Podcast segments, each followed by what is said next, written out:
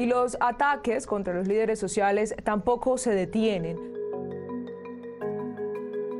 No más, ni uno más. Serie Casos Noche y Niebla.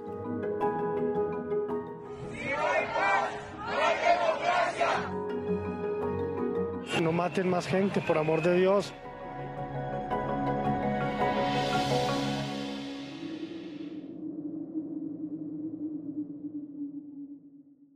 Hoy el Cauca no para en la arremetida de los violentos. 18 personas fueron asesinadas en menos de 48 horas. Entre ellos se cuenta una menor y dos líderes sociales. Fecha. 18 de octubre de 2021. Departamento. Cauca. Municipio. Argelia. Presunto responsable. Guerrilla. Tipo de violencia. Infracción al derecho internacional humanitario. Homicidio intencional de persona protegida. Víctima. Efren España Narváez, campesino, integrante del movimiento político y social Marcha Patriótica y fundador de Ascamta.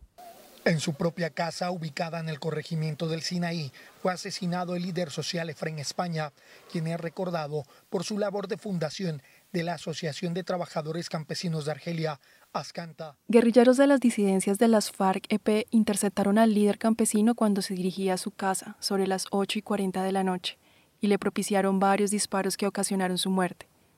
Efren fue uno de los fundadores de la Asociación Campesina de Trabajadores de Argelia, ASCAMTA, y en la actualidad lideraba acciones en el barrio Nueva Colombia, en donde estaba ubicada su vivienda.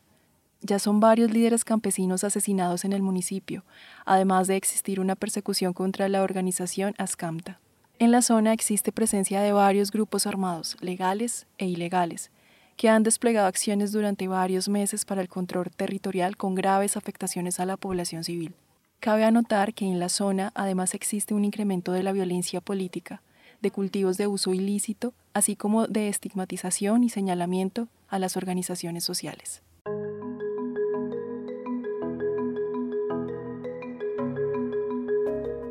Para este podcast utilizamos audios de movilizaciones ciudadanas en el marco del paro nacional en Colombia durante 2021. Además, el registro del hecho realizado por el noticiero regional 90 Minutos en su emisión del 19 de octubre de 2021. Este es uno de los casos registrados por la revista Noche y Niebla número 64, correspondiente al periodo entre julio y diciembre de 2021. Encuentra la revista completa y más información sobre violencia política, violación a los derechos humanos e infracciones al derecho internacional humanitario en Colombia en nocheyniebla.org y cinep.org.co.